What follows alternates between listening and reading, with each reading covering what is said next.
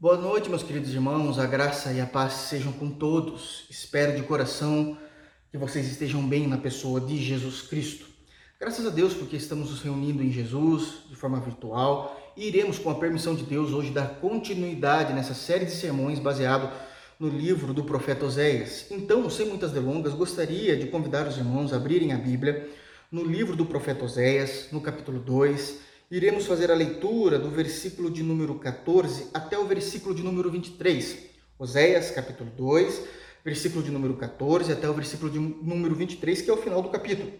Com a permissão de Deus, iremos encerrar hoje o capítulo 2. Já faz algum tempo que estamos aqui pregando no capítulo 2, tamanho o número de informações, a quantidade de informações, sejam teológicas, históricas e de aplicação pessoal para o nosso cristianismo diário, que há nesses textos que já estamos há algum tempo no capítulo 2. Mas permitindo Deus, ah, hoje nós iremos estar encerrando o capítulo 2 para que possamos, em próxima oportunidade, momento oportuno, iniciarmos o capítulo 3. Então, Oséias capítulo 2, versículo 14 até o versículo de número 23. E aproveito para pedir para os irmãos que se comuniquem entre si, falem entre vocês como tem sido a experiência de estarem ouvindo pregações no livro do profeta Oséias. Por que, que eu estou dizendo isso? Porque eu sei que existem irmãos, é, é, tanto novos convertidos, e também sei que existem aqueles irmãos que já, faz, que, já, que já há anos são convertidos a Jesus Cristo, mas que possivelmente, possivelmente, nunca ouviram pregações é, é contundentes, históricas, pregações dentro dos contextos do que o próprio autor queria dizer ah, nos profetas menores. Então, o quanto isso, como tem sido para vocês a experiência de ouvirem pregações é, no, no, profeta menor Oséias. Isso seria muito bom. Fala comigo também, seria bom. É, pode falar no grupo, pode falar é, em particular lá no Whats, seja como for, vai ser muito bom também eu ter um feedback da parte dos irmãos. Uma das dificuldades que eu tenho como pastor é que quando eu prego publicamente, como sempre foi, né, lá na, na, na, na comunidade, na igreja, eu consigo ver a expressão de vocês, eu consigo ver como vocês têm sentido aquilo que é necessário para um pastor sentir dentro uh, dos limites de um período de pregação. Aqui é muito difícil, estou pregando para uma câmera, para uma lente, eu sei que vocês estão me vendo do outro lado aí da tela, todavia ainda é algo muito frio, eu não consigo ter essas percepções. Isso faz muito, faz, me faz né, muita falta é, para um pastor tomar decisões em como pastorear. Então, comentem entre os irmãos, isso é uma maneira do, do, dos irmãos estarem vivendo em comunhão também, comunicando a palavra de Deus, como tem sido essa experiência.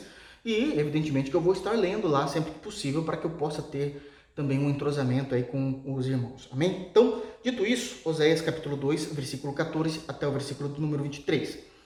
As palavras aqui são palavras de Deus Pai, Jeová, escritas pelo profeta Oséias, uma vez que foi inspirado pelo Espírito Santo, onde o Espírito revela as palavras de Jeová ao profeta. Diz assim: Portanto, eis que eu a trairei e a levarei para o deserto e lhe farei e lhe falarei ao coração, e lhe darei dali as suas vinhas e o vale de Acor por porta de esperança.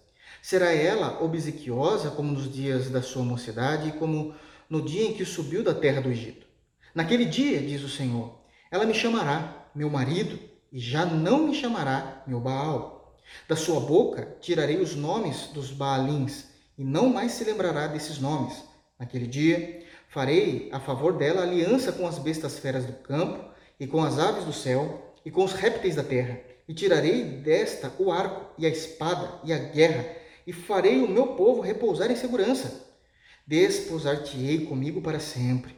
Desposar-te-ei comigo em justiça, e em juízo, e em benignidade, e em misericórdias. Desposar-te-ei comigo em fidelidade, e conhecerás ao Senhor. Naquele dia, eu serei obsequioso, diz o Senhor, obsequioso aos céus e estes à terra, a terra obsequiosa ao trigo e ao vinho e ao óleo, e estes a Jezreel. Semearei Israel para mim na terra e compadecer-me-ei da desfavorecida, e a não meu povo direi, tu és meu povo. Ele dirá, tu és o meu Deus. Assim seja, diz o Senhor. Amém? Assim seja. Foi assim que disse o Senhor, que assim seja. Graças a Deus pela sua compaixão, pela sua misericórdia, pela sua bondade derramada sobre o seu povo e principalmente pela sua insistência, pela sua insistência. Vamos orar ao Senhor? Feche os teus olhos. Soberano Senhor, nós te agradecemos por tão grande bondade, tão grande compaixão visto nesse texto. Obrigado, Pai, porque eu sei que os teus juízos são justos e perfeitos em si. Todavia, não tem como não, não nos agradarmos da tua compaixão, da tua misericórdia, da tua amorosidade. Tu és um doce Senhor. Nos ajuda, Pai, a não nos afastarmos dos teus caminhos, nos ajuda, Pai, a não, a não lutarmos contra o Senhor, a não vivermos em guerra contra o Senhor. Afasta-nos, Senhor, o pecado. Afasta de nós o pecado. Ajuda-nos, Pai, a viver em santidade, em temor e em devoção a Ti. Obrigado por esse texto, Pai, maravilhoso que temos do verso 14 até o versículo de número 23 em Oséias 2. Obrigado, Pai, porque isso reanima-nos. Isso faz a gente vivificar, tendo uma viva esperança pela frente. Me ajuda, Pai, como pregador, a expor o texto com exatidão teológica, com exatidão no sentido daquilo que o autor de fato queria dizer. Longe de mim acrescentar alguma coisa. Senhor, me livra disso em nome de Jesus.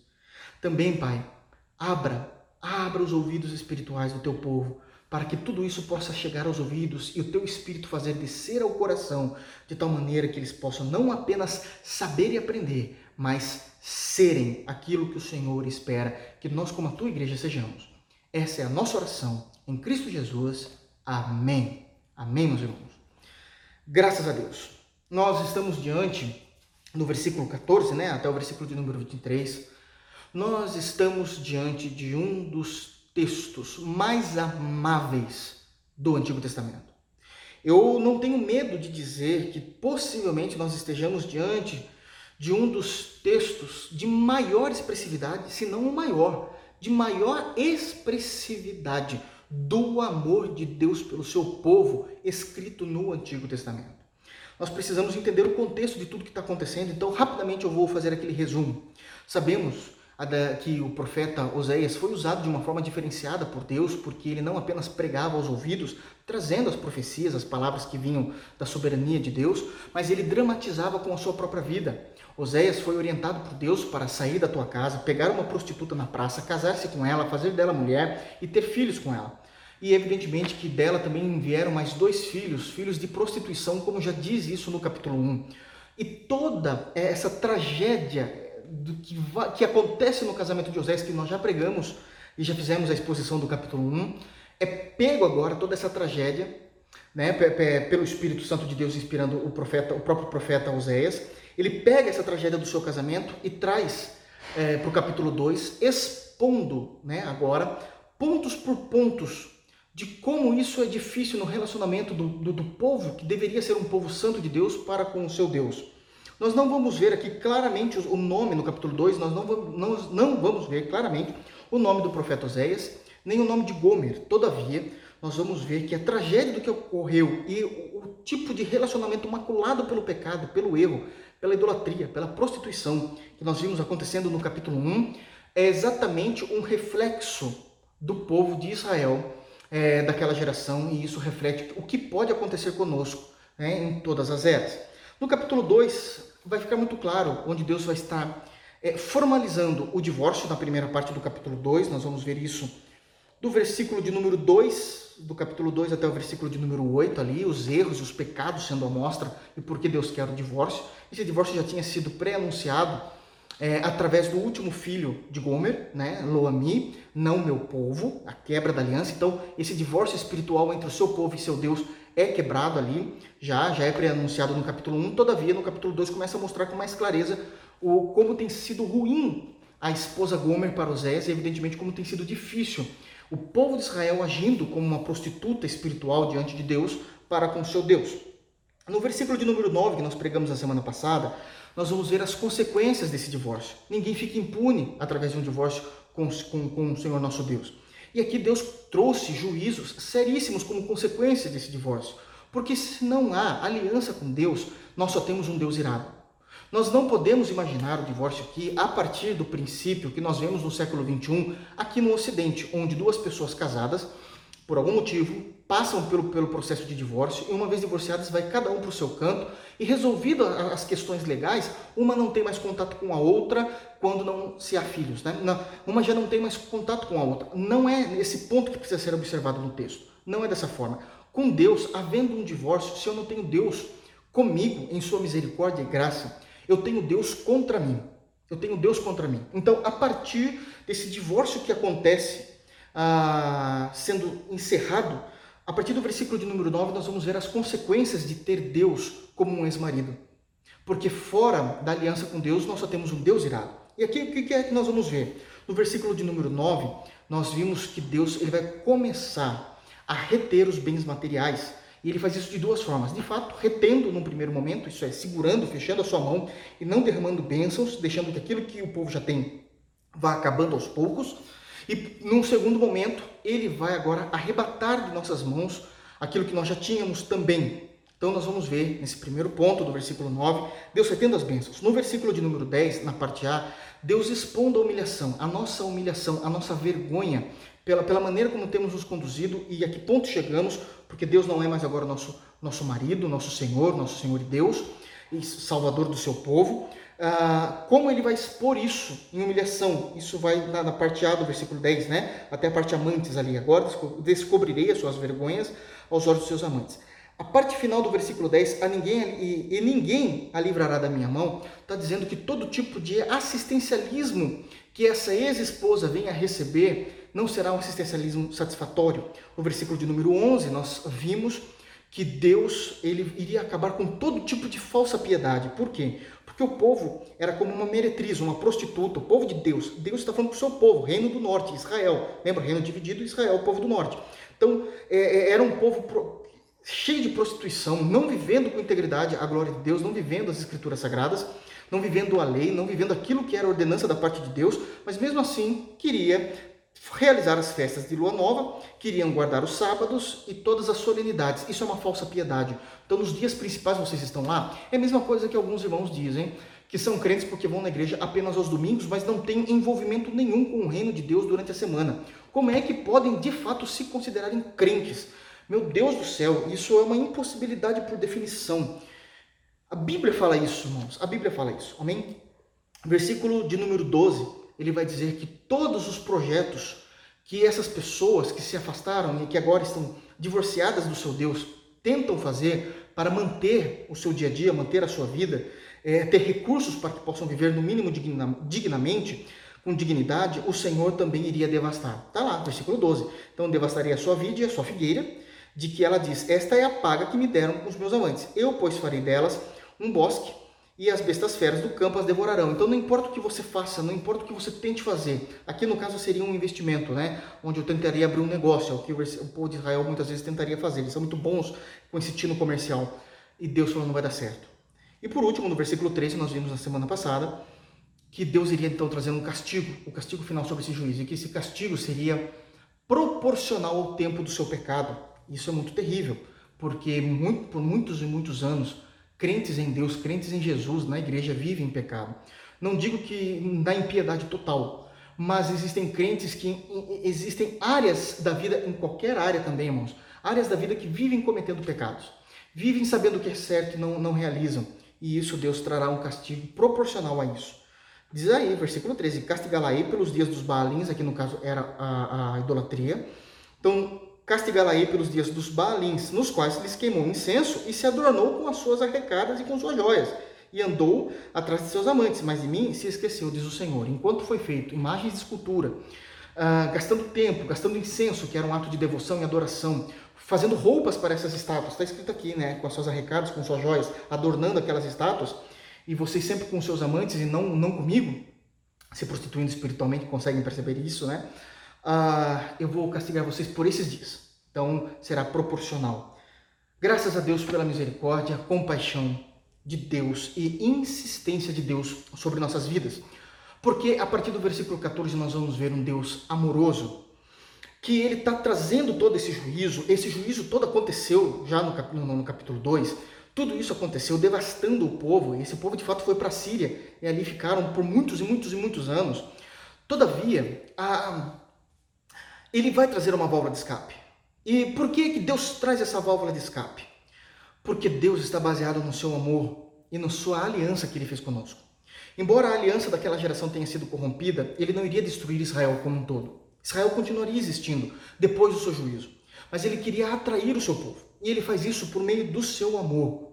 E como é que ele faz isso? Usando como, como a linguagem do capítulo 2 ainda está baseado no relacionamento entre um marido e uma mulher, né? Então Deus vai falar de uma forma extremamente amorosa, galanteadora, aonde eh, o Senhor Deus vai estar ali a, a, não apenas flertando com a sua ex-mulher novamente, mas ele vai estar ali falando aos ouvidos dela, falando aos corações aquelas palavras gostosas de serem ouvidas, como se era no início do relacionamento, como se foi no início do relacionamento.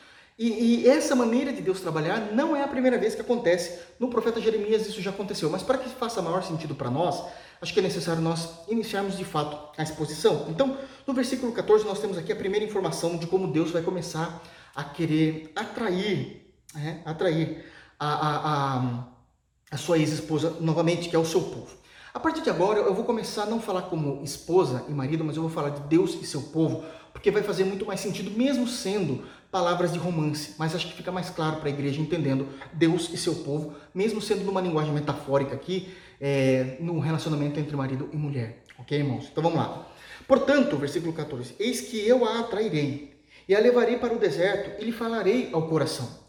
O primeiro ponto de destaque que nós precisamos entender aqui é que a iniciativa para que possa haver a reatação desse casamento, para que esse casamento possa de fato ser reatado, é uma iniciativa da parte de Deus.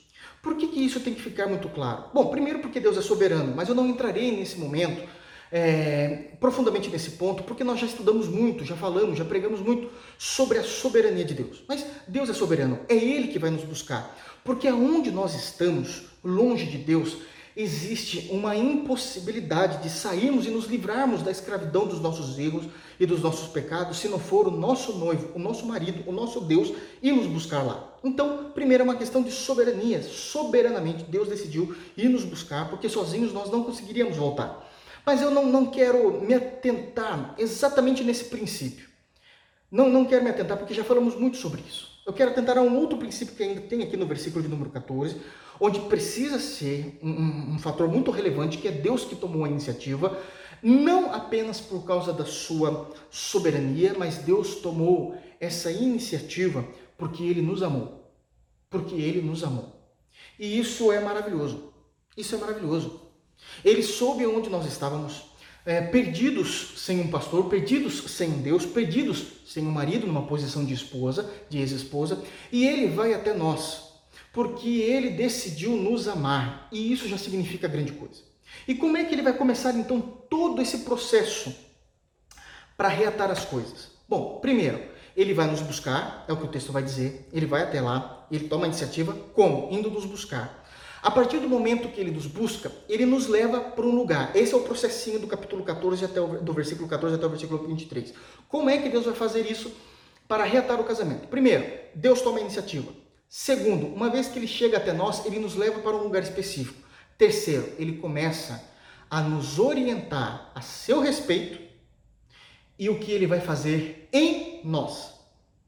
A seu respeito é o que ele faz a nós é, para nós, perdão, né? A nós, para nós, e o que ele vai fazer em nós. Então, o processo é muito simples. A literatura de, de, desse cortejo que Deus vai começar a fazer amorosamente a sua ex-esposa é muito lindo, é algo muito delicado, é algo muito perfeito e precisamos ter muita devoção, muita gratidão a Deus por isso. Então, vejam bem. Então, ele já tomou a iniciativa. Então, ele foi até lá. Chegando lá, ele vai nos levar para um lugar. É dito no versículo 14: E a levarei para o deserto ele ia levar ele para o deserto. Por quê? Porque no deserto é um lugar onde nós conseguimos ver com exatidão a nossa realidade após a desobediência, após a, desobediência aos mandamentos de Deus. O deserto é um lugar onde a gente pode ver a nossa realidade, não, não apenas após a desobediência ah, com os mandamentos de Deus, mas também após a nossa negativa de querer ouvir a, a chamada de Deus ao arrependimento por muitas vezes, talvez por muitos anos.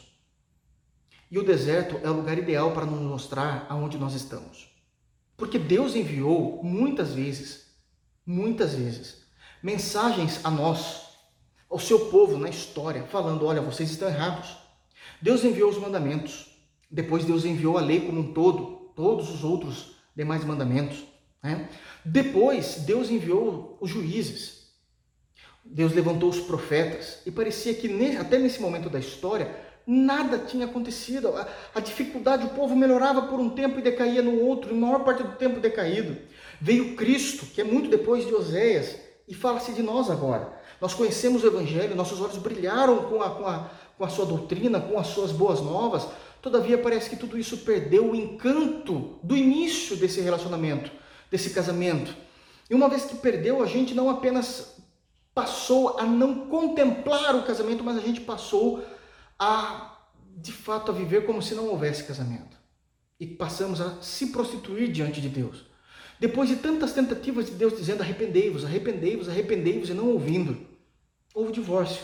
E agora Deus nos coloca mesmo no deserto, para que a gente possa sofrer esses juízos que eu acabei de citar, do versículo de número 9, que foi o sermão passado, até o versículo de número 13 desde Deus segurando e retendo os bens, expondo a nossa humilhação, acabando com nossa falsa piedade, trazendo castigos proporcionais, devastando nossos projetos. São todos juízos seríssimos.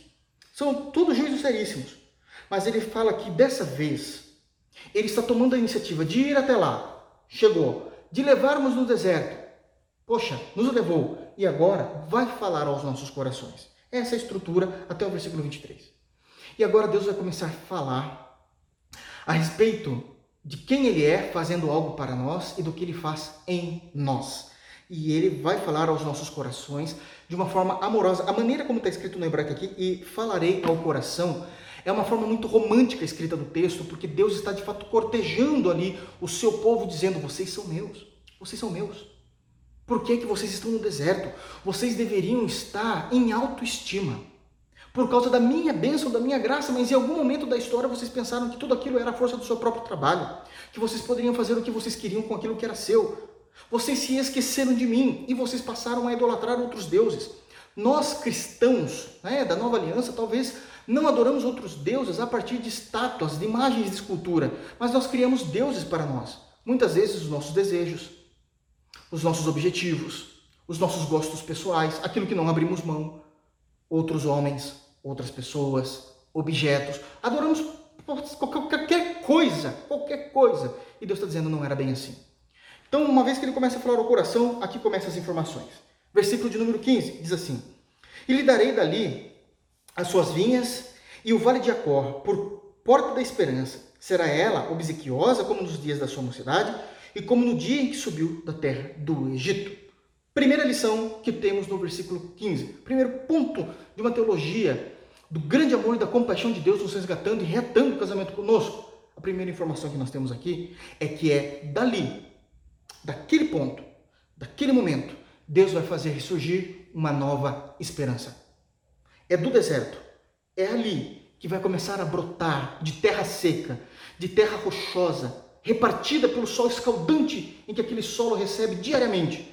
Nós vamos ver uma vinha saindo, uma planta nascendo, porque ali começa uma nova esperança, porque Deus está dizendo: todo esse deserto pode se tornar um paraíso. Todo esse deserto pode se tornar um lugar para que a minha esposa possa habitar, porque eu a amo. Eu só preciso de arrependimento. Eu quero que vocês voltem para mim com arrependimento. Eu quero que vocês observem os pontos específicos da vida de vocês em que vocês não estão de acordo com aquilo que vocês têm aprendido das Escrituras e uma vez arrependido e passando a cumprir esses pontos, eu quero que haja uma nova esperança. Deus chamando a uma nova esperança. E lhe darei dali, do deserto, as suas vinhas e o vale de Acor por porta de esperança. O vale de Acor tinha sido um lugar próximo a, a, a, tinha sido o lugar onde Israel perdeu a batalha de Ai. Vocês se lembram por quê? Porque Acã foi lá e pegou despojos da guerra escondidos. Deus tinha dito que não era para pegar absolutamente nada de despojos da guerra, mas ele foi lá e pegou, escondeu na, na sua tenda. E Deus, sabendo disso, fez todo Israel perder a nação. Por causa de um homem, toda a nação perdeu a guerra. Perdeu a guerra mesmo. Foram destruídos, basicamente, envergonhados diante dos inimigos. E Josué vai clamar ao Senhor, dizendo: Senhor, por que, que aconteceu isso? E o Senhor revela, dizendo: Olha, Acã pegou o despojo e está lá na, na, na tenda dele. Só sei lá que você vai achar. E não deu outra, foram lá e acharam. O que, que isso quer dizer? Que enquanto nós houver, enquanto houver em nós esse pecado escondido em nós, é, é, isso aqui é o vale de Acor. Enquanto houver em nós pecados escondidos, pecados não confessados, enquanto houver em nós erros, erros pecaminosos que nós não queremos cumprir, mesmo sabendo que existem doutrinas a respeito dessa informação, existem compreensões teológicas a respeito dessa, desse determinado ponto em que nós estamos caindo em erro, nós seremos destruídos mais uma vez. Que tirado de nós esse pecado, assim como foi tirado os despojos da tenda de Acã e jogado fora, lançado fora, o Senhor nos dará graça, vitória. Deus nos dará a sua bênção. E ele diz algo maravilhoso, porque ele vai dizer ainda no versículo de número 15, nessa primeira parte, dizendo o seguinte: é, E o vale de Acor por porta de esperança. Por que isso? Porque o vale de Acor, na compreensão, na memória do povo de Israel, se tornou um lugar de, de destruição, de vergonha, de fracasso, de humilhação. Mas é nesse lugar Deus vai transformar de tal maneira que será um lugar de esperança. Então Deus trará nesse novo casamento uma nova esperança. Tire os pecados. Se afaste, abra mão deles. Abra mão. E não são despojos para a gente carregar a vida inteira em nome de Jesus. Livre-se disso. Uma vez livrado dos pecados, o Senhor fará com que o vale de Acó, como era um lugar de humilhação, de vergonha, de necessidades, como muitas vezes nós enfrentamos e passamos, passará a ser um lugar de esperança, porque tira-se o pecado e a glória de Deus está naquele lugar. Uma nova esperança. E é assim que a gente faz. Não podemos ser como Acã, é, colocando tudo dentro de tendas. Não, não pode, não, não existe. A, a, a, colocando e deixando os pecados permanecerem em nós. Mas procuraremos nos afastar desses pecados de tal maneira que Deus consiga ver. Uma vez que Deus está chamando-nos ao arrependimento, dizendo exatamente isso, a cada um de nós. Deus falou isso ao povo do norte. Deus está falando para a igreja atual. Eu lhe darei vinhas e o vale de Acor por porta da esperança. Basta vocês tirarem os despojos, como Acã estava guardando lá, Aquilo era um sinônimo de pecado, de desobediência com relação a Deus. Tiremos de nossa desobediência. Cada um sabe aonde tem pisado na bola. Estou falando bem claramente aqui agora para todo mundo entender. Todo mundo sabe onde tem errado, todo mundo sabe onde tem frieza espiritual. Abra mão disso para que Deus possa vir com a sua graça e com a sua bênção. Então, primeiro ponto do que acontece nesse, nesse novo casamento. Nesse casamento que agora foi reatado novamente. Uma nova esperança Segundo, Deus não apenas traz uma nova esperança, mas ainda no versículo 15, Deus traz um novo caráter. Deus não apenas nos sustenta com, com, com, com providências, com suprimentos, uma vez que estamos diante dele. Deus também muda o caráter da tua esposa. Essa era a ideia, que Deus queria mudar o caráter de Gomer, para que ela deixasse de ser a prostituta que ela era. Deus quer mudar e quis mudar o caráter do povo de Israel para que o povo entendesse: Deus quer mudar a tua vida, Deus quer mudar o caráter da igreja nas áreas em que a igreja tem falhado. Final do versículo 15 diz assim: Será ela, ela quem? A esposa desse Deus. Nesse, nesse drama agora majestoso que está acontecendo aqui. Será ela obsequiosa, como nos dias da sua mocidade, e como no dia em que subiu da terra do Egito. Sabe o que o obsequio é, por favor, é alguém que é gracioso em abençoar, gracioso em agir, gracioso em comportamento. São pessoas que são que gostam de, de sempre serem muito ativas, favorosas, favoráveis a alguém, favoráveis a uma obra, favoráveis a um reino. Isso é ser obsequioso, né? Então derramarei do meu favor. Essa é a ideia. É que a palavra obsequiosa, é, obsequio, quer dizer até muito mais é muito mais profunda, muito mais profundo do que um simples é, por obsequio, pode me passar tal informação? Seria um exemplo, né? Por obsequio. Esse obsequio seria com favor, misturado com gentileza, com, com dedicação, com devoção. Você poderia me ensinar isso? É muito mais profundo que um por favor. Nós substituímos hoje no, em português somente o por favor, não usamos mais a palavra por obsequio, mas até uns 50 anos atrás se utilizava essa terminologia por obsequio. Obsequio não é somente o favor em si, frio, um favor seco, mas é um favor com paixão, com gentileza, com carinho, com dedicação. E está dizendo então que agora a mudança dessa esposa seria que ela seria obsequiosa. Ela seria favorável ao seu esposo, ela seria favorável às doutrinas, ela seria, é, é, ela teria devoção por aquilo que ela cresce, ela teria gratidão por aquilo que, que, que Deus fez a ela. Olha só, será ela obsequiosa como nos dias da sua mocidade, lá no início do casamento, no início do namoro. E como no dia em que subiu da terra do Egito. Vocês se lembram? Todo o povo de Israel saindo da, da, da, saindo, né, da terra do Egito, indo agora rumo a Canaã. Todo mundo era uma bênção. Nossa, Deus veio, Deus trouxe o libertador, Deus vai nos dar a lei. Deus falou a lei, mas parece que aquilo perdeu o encanto e ficaram 40 anos no deserto. Esse estilo romantizado que aparece aqui em Oséias não é a primeira vez. Eu falei com os irmãos que em Jeremias é, isso já ocorreu. Abram lá, por favor, em Jeremias capítulo 2. A gente já volta para Oséias.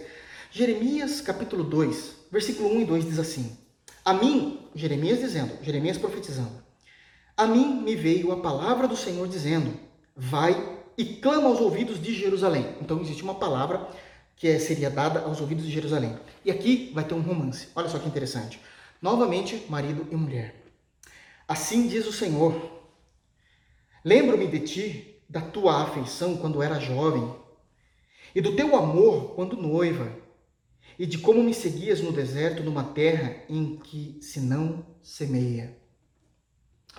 Deus aqui está falando da piedade, da devoção, do fervor espiritual que o povo tinha. Eu me lembro de vocês nesse ponto. Quando vocês me seguiam até em terra seca, onde nada semeava. Deus está dizendo: olha, vocês eram devotos, vocês eram fervorosos, vocês me amavam, vocês oravam, vocês me buscavam, vocês cantavam o meu nome, vocês se preocupavam em cumprir os meus estatutos, em obedecer os meus preceitos, em entender os meus mandamentos. Mesmo quando vocês estavam vivendo atrás de mim numa terra seca, árida, quando tudo aquilo que vocês faziam nada dava certo, mas ainda assim vocês mantinham o temor, vocês mantinham o fervor espiritual. Essa terra seca do capítulo de Jeremias, do capítulo 2 que acabamos de ler, é, esse deserto não é o juízo de Deus, mas está falando de momentos difíceis que se passavam. Não é, não veio, não adveio de Deus, mas são situações do dia a dia, de dificuldades, e mesmo assim a gente mantinha. A gente mantinha o nosso fervor espiritual. E Deus está dizendo assim: que saudades, eu me lembro que eu olhava para vocês por meio de Cristo. Tá trazendo essa aplicação para a igreja atual. Eu olhava para vocês por meio de Cristo. E eu via em vocês pessoas devotas, tementes, que tentavam e de fato cumpriam todas as suas obrigações espirituais, todas as suas obrigações com o reino de Deus, no seu envolvimento para comigo. Hoje, por mais que eu olhe por meio de Cristo, eu consigo somente agir com misericórdia mas eu não vejo mais alegria. Por meio de Cristo, eu tenho motivo de agir com misericórdia na vida de vocês, mas eu não vejo mais a afeição de quando vocês eram monstros, de quando vocês eram jovens. Esses jovens é no início da conversão, no início do relacionamento para com Deus.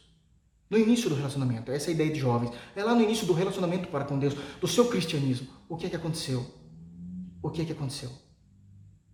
Então Deus está trazendo toda esse romantismo, dizendo: volte, voltando lá para Oséias, meus, meus irmãos no, no versículo 15. Então nós temos duas compreensões teológicas e essas duas podemos aplicar. As duas podemos aplicar. Primeiro, é do deserto, é do deserto que Deus vai trazer a nova esperança. É desse momento ruim, uma vez que nós tiramos o pecado de dentro da nossa tenda, de dentro da nossa vida. Segundo, Deus traz um novo caráter. Porque Deus vai começar a trabalhar em nós de tal maneira que o seu povo vai começar a ser um povo, uma esposa obsequiosa, coisa que não éramos antes. Houve mudança, porque Deus veio, encheu o nosso lugar, saiu o pecado, saiu o erro, saiu as nossas discussões teológicas que temos com o próprio Deus muitas das vezes. Não, Deus manda fazer isso, mas eu não faço. A Bíblia fala para fazer isso, mas eu não faço. As Escrituras mandam falar sobre esse assunto, foi pregado, já entendi, mas eu não quero. Eu sou rebelde. Eu entendo de outra forma, uma outra cosmovisão. Mas uma vez que esse pecado foi tirado, Deus mudou o nosso caráter. Deus mudou o caráter, nós vamos ser obsequiosos como nos dias da mocidade, como nos dias que subiu da terra do Egito. Versículo 16: Naquele dia, diz o Senhor, ela me chamará meu marido e já não me chamará meu Baal uma nova fidelidade para com Deus. Olha só o desenvolvimento da fé dentro de nós. Tudo foi mudando, foi tirado o pecado, Deus mudou a nossa vida e agora a nossa fidelidade a Deus. Como naquele, né, naquele dia, diz o Senhor, Ele me chamará meu marido e já não mais me chamará meu Baal. Um ponto que eu só quero deixar claro aqui é que a palavra Baal não é um nome, né, não é um nome específico de uma divindade mas é um nome geral que se davam às divindades daquela região. Daquela região, todo mundo era chamado meio que de Baal. Era um nome muito generativo de, uma generalista, né? De, de, de divindades daquela região. E Deus não quer ser confundido com um, com um Deus sequer daquela região. Deus é o único Deus. Deus é o único Deus. Vocês vão me chamar de meu marido. Porque a fidelidade de vocês agora está voltada para mim. A fidelidade de vocês não estão voltadas mais. A fidelidade de vocês não está mais voltada para, os, para as suas idolatrias. Para aquilo que substituiu o meu trono no teu coração. Vocês se tornaram agora fiéis novamente. Isso é o amadurecimento da nossa vida com o Senhor. É uma, é, olha a proposta que Deus está nos dando. É isso que Ele vai fazer a nós. Naquele dia, diz o Senhor, ela me chamará meu marido, porque a fidelidade foi estabelecida novamente. A fidelidade foi estabelecida. E já não mais me chamará meu Baal. Já não é mais um Deus sequer que eu, ah, eu tenho. Claro que eu acredito em Deus, mas eu não vivo a partir dele. Claro que eu acredito em Cristo, mas eu não sou fiel a Ele. Claro que eu acredito em Cristo, mas tem um montão, um tantão de coisas, ou, ou, ou, ou é, é, esferas da minha vida que eu não, não, não mudo por nada. Isso é fazer de Deus um Deus generalista como daquelas regiões. É como se chamasse Deus de Baal. E Deus fala: Não, eu quero que vocês me chamem de Ishi, Ishi, que em hebraico é marido. Eu sou o seu marido, eu sou o seu Senhor. Eu sou aquele que te traz a proteção, a providência, o suprimento. Percebem? Então aqui nós vemos claramente, claramente, uma promessa de Deus transformando de tal maneira que nós mudamos a ponto de termos fidelidade, uma nova fidelidade nessa, nessa restauração desse casamento. Não chamará mais de Baal. Versículo de número 17. Já, o tempo está indo. Versículo de número 17. Da sua boca tirarei os nomes dos Baalins e não mais se lembrará desses nomes. Deus trará em nós uma nova voz construída em cima de um novo coração. Uma nova voz construída em cima de um coração purificado. Purificado, é o que está dizendo aqui. Da sua boca eu vou tirar o nome dos Baalins, e não mais se lembrará desses nomes. O que, que é isso? É que tudo aquilo que. Deixa, deixa eu falar para vocês entenderem. O que, que acontecia? Em Israel, quando eles estavam pecando contra Deus e adoravam os deuses, os Baalins, eles escreveram, prestem atenção, o povo de Deus, os nossos irmãos de fé, eles escreveram hinos a Baal, a deuses. Cantavam hinos a esses deuses. E esses deuses e esses hinos retratavam misericórdia, o amor, a adoração e a devoção que o povo de Deus, o povo de Israel tinha por esses deuses. Tinham por esses deuses. Então, da boca dessas pessoas saía adoração, saía manifestação de amor, saía toda a devoção daquilo que eles faziam a Baal. E tudo isso acontecia porque a boca fala do que o coração está cheio, é o que Jesus nos ensina. E é exatamente isso que Deus está dizendo. Eu vou trazer a vocês uma nova voz. Porque vocês serão fiéis, vocês serão crentes de verdade, vocês serão piedosos de verdade. E da boca de vocês sairá, sairão bocas, né? Sairão elogios a mim. Sairão elogios, sairão gratitudes, sairão é, ação de graças, sairão palavras de amor ao Deus Trino, ao Deus Trino. E por que é que a sua boca passou a falar isso agora? Uma nova voz saindo da sua boca, endereçada ao verdadeiro Deus, porque o seu coração foi purificado. Então Deus nos dará uma nova voz de um coração purificado, que provém, proveniente de um coração purificado, de um coração puro diante de Deus, purificado pelo próprio Deus. É isso que Deus quer.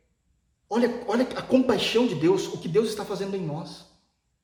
Oh, por que isso? Porque pode ser que a gente nunca tenha escrito, pelo amor de Deus, talvez a gente nunca tenha escrito um hino sequer para adorar uma divindade, para adorar um outro Deus. Mas talvez as nossas vozes, elas estejam servindo, servindo para propor, para demonstrar, para expressar o nosso amor, a nossa idolatria aos nossos desejos, aquilo que defendemos como postulados. Vou, vou dar um exemplo simples E aí os irmãos colocam isso nos mais profundos que os irmãos possam imaginar. Muitas vezes as nossas vozes são usadas para defendermos os nossos times do coração. E defendemos, sabemos falar a quantidade de títulos, os anos desses títulos alcançados, o quantas vezes foi campeão, e colocando na, na mesa é, argumentações do porquê o meu time de futebol ele é superior ao time do meu adversário. Mas eu não sei guardar um versículo na minha cabeça. Eu não sei guardar o sermão que foi pregado na semana passada. Pode ser também que eu defenda a minha empresa com unhas e dentes. É, existe isso. Muitas vezes a idolatria é pela própria empresa. E eu esqueço que eu só estou ali por causa de Deus. É, existe uma, uma discussão tão boba, né? A gente acaba é, brincando tudo, mas sabe, talvez os irmãos mais velhos não entendam, mas os jovens, eles têm gastado muito tempo defendendo qual é o videogame melhor. Se é o PlayStation, se é o Xbox, se é o da Nintendo. Eu sei que pode parecer que eu estou brincando, mas eu não estou. Os irmãos mais velhos talvez estejam por fora da realidade da rapaziada aí, do que acontece, de quais são as discussões. Porque muitas vezes a gente está por fora do que está acontecendo no mundo. E a gente gasta tempo falando, olha, Playstation, Xbox, Nintendo, PC é melhor do que tudo. Eu não estou dizendo que a gente não possa ter o nosso time do coração, eu não estou dizendo que a gente não pode amar e orar pela nossa empresa, eu não estou dizendo que a gente não possa ter o nosso console de videogame preferido. Eu só estou dizendo que a nossa boca tem que ser usada muito mais para argumentar a respeito de Jesus Cristo do que todas as outras coisas. Porque Deus deu uma nova voz a nós partindo de um novo coração. A minha pergunta, irmãos, com pesar nos meus olhos, é se a igreja BRPV tem tido um novo coração por parte do Pai. Esse ano de 2020, nós já estamos no mês 7. Quem foi que ouviu sobre as maravilhas de Cristo? Sobre o amor revelado de Deus por meio de Jesus Cristo através da tua boca? Da tua boca. O que é que a tua boca serviu para abençoar nesse ano? O que é que os teus dedos serviram para abençoar neste ano nas mídias sociais? O que é que os seus stories abençoou esse ano? Porque há uma nova voz em nossa boca, há um novo digitar nos nossos dedos, provindo de um coração regenerado pela minha devoção ao meu Deus. O meu Deus não é um Baalim que eu devo, não é como os Baals, os Baalins, que eu trato como é mais um Deus no meio da multidão perdidas de tantos deuses do panteão da vida. Não. O meu Deus está sentado sobre o seu trono, governando todas as coisas, governando os céus, governando a terra, governando o inferno, governando a história. Como é que eu tenho usado a minha voz? Como é que eu tenho usado os meus dedos? Como é que eu tenho usado o meu alcance? Talvez os nossos maiores alcances sejam através das mídias sociais. Pelo amor de Deus, não me venham com desculpas. Como é que tenha sido a sua vida de devoção cristã diante das pessoas nesse período de pandemia? Isso é um casamento com o Senhor. Isso está envolvido com o seu reino. Versículo 18. Naquele dia farei a favor dela, dela quem? Da minha esposa, Deus está dizendo. São promessas de Deus, atraindo, é isso que ele está falando tudo aos nossos corações. Versículo 15 ele falou aos nossos corações, versículo 16 tem falado aos nossos corações, versículo 17 aos nossos corações, e ele continua até o final. Versículo 18, ainda Deus continua falando em nossos corações, naquele dia farei a favor dela, dela quem? A minha esposa. Aliança com as bestas feras do campo, com as aves dos céus, com os répteis da terra, e tirarei desta o arco, a espada, a guerra, e farei o meu povo repousar em segurança. O que é que Deus está dizendo aqui? Que Deus trará sobre nós uma nova proteção, uma nova paz e uma nova segurança. É isso. Vocês se lembram que Deus disse no versículo de número 12 que todos os nossos projetos, que tudo aquilo que nós pensaríamos em fazer, Deus no caso aqui usando como exemplo, ah, eu vou construir um bosque e Deus diz, quando você construir o seu bosque eu vou enviar as bestas feras para que venham e devastem tudo. Deus está dizendo assim, agora eu vou fazer o contrário. Fazer o contrário não é deixar de mandar as bestas feras. É muito mais. Fazer o contrário é manter a paz. E não apenas não enviar algo, mas é proporcionar algo. É o que Deus está dizendo aqui no nosso relacionamento com Ele. Existem coisas que talvez você esteja perdendo, que eu esteja perdendo, porque nós não estamos conseguindo ver quem é o nosso Senhor, quem é o nosso esposo. Quanta frieza! Que Deus nos livre disso. A profecia, a palavra de Deus aos nossos corações é clara. Existirá uma aliança com as bestas feras do campo e com as aves do céu e com os répteis da terra. Não haverá mais destruição. Haverá prosperidade, aquilo que você fizer prosperará. Mas não apenas isso. Você vai ter paz para poder fazer isso, porque não adianta você prosperar em algo, só que você vive no meio do inferno. A sua vida começa a ter um, um certo nível de prosperidade. E isso é maravilhoso, mas ainda assim você vive no meio do inferno. Deus diz: não, não, não, eu também vou cessar as guerras, as espadas, os arcos, que eram as armas de guerra daquele período. E Israel iria gozar de um período de paz e prosperidade, porque estava servindo a Deus. Olha, pastor, então a Bíblia fala de prosperidade, é óbvio. Isso aqui a gente entende como prosperidade. Só não esqueça que antes Deus mudou o caráter. Deus tratou com o nosso caráter, lá no versículo de número 15. Deus tratou com a nossa fidelidade com relação a Ele, versículo 16. Deus trouxe uma nova voz à nossa boca no versículo 17. Deus trouxe um novo coração no versículo 17. Agora vem a prosperidade. Porque isso são marcas da mudança, aquilo que eu sou para Deus. Aquilo que eu passo a viver para Deus. Então aqui claramente Deus começa a mostrar que Deus também traria uma nova segurança, uma nova prosperidade, uma nova paz para nós. Para nós. Versículo de número 19. Aqui agora ele vai falar de fato do casamento, desse relacionamento íntimo do seu povo, da sua individualidade com ele. Versículo 19 e 20. Desposar-te-ei comigo para sempre. Desposar-te-ei comigo em justiça, em juízo, em benignidade e em misericórdia. Desposar-te-ei comigo em fidelidade e conhecerás o Senhor. Nesses dois versículos, nesses dois versículos, Deus fala, cita, repete três vezes a palavra é, desposar-te-ei. Três vezes ele vai dizer isso, tentando afirmar de fato como que ele vai fazer isso. O que é desposar? Desposar é realmente eu tenho uma aliança com você e você será minha.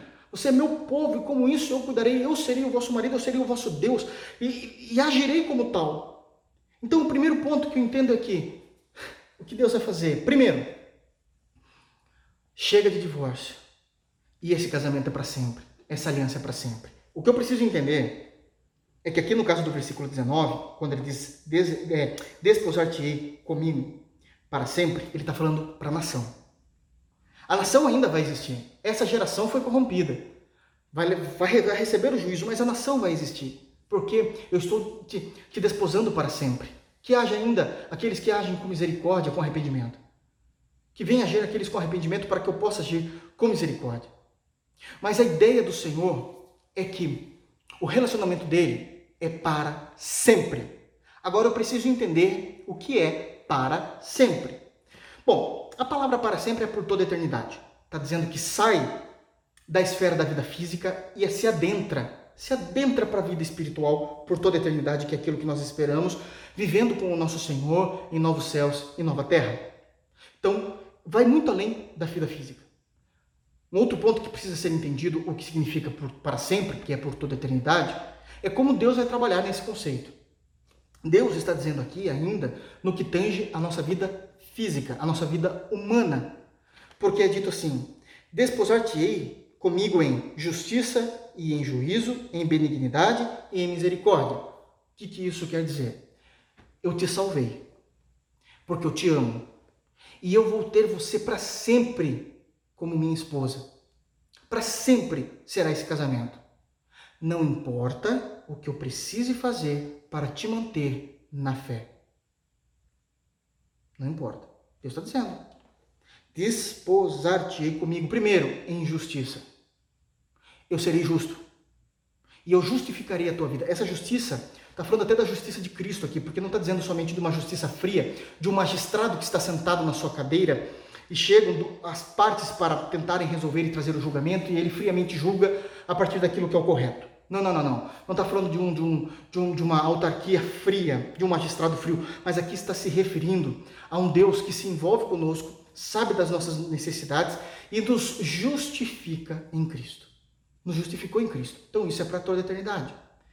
Segundo ponto, ele também vai nos desposar, ainda continuando no versículo 19, em juízo.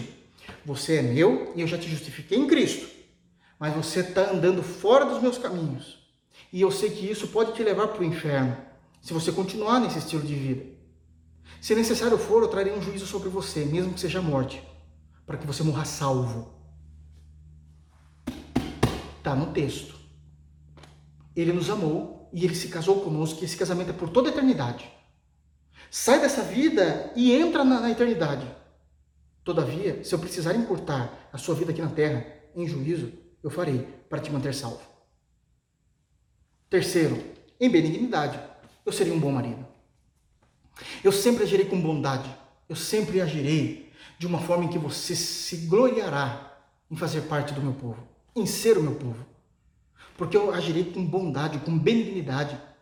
Eu distribuirei benesses a vocês. E em misericórdia, eu terei misericórdia.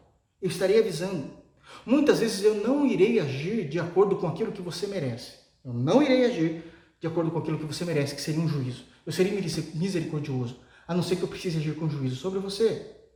E continua dizendo: E vou te desposar, lá no versículo 20, comigo em fidelidade. Eu serei um Deus fiel. Eu serei um Deus fiel. Tudo aquilo que eu estou dizendo a vocês, diz Deus, tudo aquilo, todas as promessas que estão na minha palavra, eu vou cumprir. Faça parte de vocês. Seja uma esposa fiel em todas as esferas do cristianismo, em todos os temas do cristianismo, sejam fiéis. Em todos, sejam fiéis, porque eu serei um Deus fiel e cumprirei a minha parte. E assim vocês conhecerão o Senhor. Esse conhecer é ter uma intimidade profunda com Deus. Não é saber através de pesquisa, mas é experimental. É empírico. Ok? Então vocês conhecerão o Senhor. Versículo 21, 22 e 23. Aqui é algo maravilhoso. A cartada final da parte de Deus, maravilhosa da sua compaixão, da sua misericórdia, do seu esplendor. 21. Naquele dia eu serei obsequioso, diz o Senhor. Obsequioso aos céus e este à terra. A terra obsequiosa ao trigo e ao vinho e ao óleo, e estes a real. Até aqui. E esse a real. Ele está dizendo que vai existir um efeito em cascata. Talvez a maneira como está dito aqui não fique tão claro. Não fique tão claro. Mas se a gente ler o contrário, eu acho que dá, dá uma, uma ajuda melhor. Do, ler lá de Jezreel, que é o final do versículo 22, até o início do versículo 21. Vamos ler ao contrário, com um único ponto.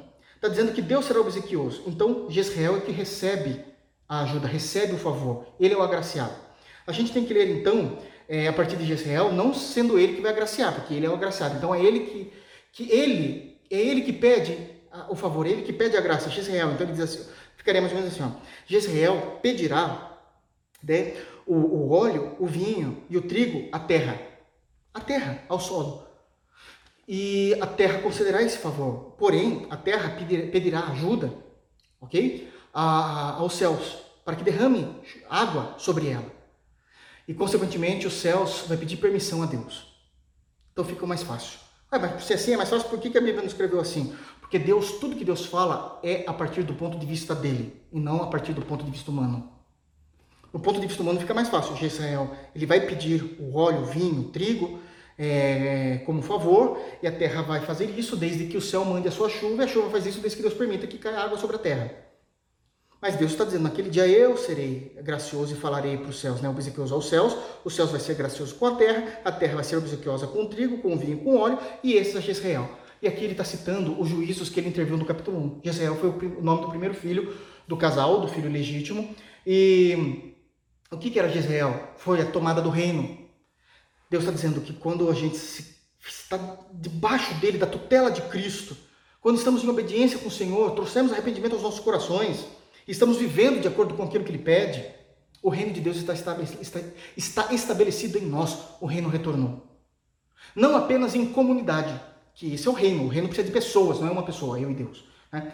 Um súdito e um rei. Pessoas, súditos, mas ele está dizendo que ali foi estabelecido em nós o reino de Deus. Foi estabelecido em nós o reino de Deus. Percebe? 23. Semearei Israel para mim. Olha, Deus que está semeando Israel para mim, né? Na terra. E compadecer-me-ei da desfavorecida. Lohuam, né? Ali a primeira, a segunda filha, né? A segunda filha. Ela era desfavorecida, mas agora ele vai se compadecer dela. Não será mais desfavorecida. Não vai. Porque Deus quis reatar o casamento. E aquela filha não vai ser mais desfavorecida, será dele. E por último, e a não meu povo, né? Lo, a mim, não meu povo, agora eu direi, tu és o meu povo. E a resposta é uma resposta altissonante. Naquele mesmo momento, e ele dirá: Tu és o meu Deus. Tu és o meu Deus. Essa é a maior restauração, é o maior texto revelando o amor de Deus por nós. Revelando o amor de Deus por nós. Que Deus nos abençoe em Cristo, que Deus nos guarde e que possamos ser cheios da presença de Deus. Que possamos ver em tudo isso a graça do nosso Senhor e Salvador Jesus Cristo. Se atentem para onde vocês estão falhando. Se arrependam e comecem a cumprir aquilo que as Escrituras dizem. Haverá esperança no meio do deserto. Haverá esperança no meio do deserto. Haverá uma nova fidelidade de vocês para com Deus. Haverá uma nova fidelidade de vocês para com Deus. Haverá uma nova voz advinda de um novo coração Haverá uma aliança para vocês com seus propósitos, seus projetos. Haverá. Haverá esse matrimônio onde Deus irá te desposar eternamente, com benignidade e misericórdia, com justiça e juízo, porém com fidelidade. Jezreel terá novamente o seu reino, porque faremos parte do reino de Deus quando nos arrependermos dos nossos pecados. Nós não seremos mais desfavorecidos, como muitas vezes passamos por momentos de terra seca, e seremos o seu povo e gritaremos rapidamente: Tu és o nosso Deus, mas nós somos o teu povo. Que Deus nos abençoe e que nós possamos viver a compaixão de Deus em nossas vidas em Cristo Jesus. Até a próxima, permitindo Deus.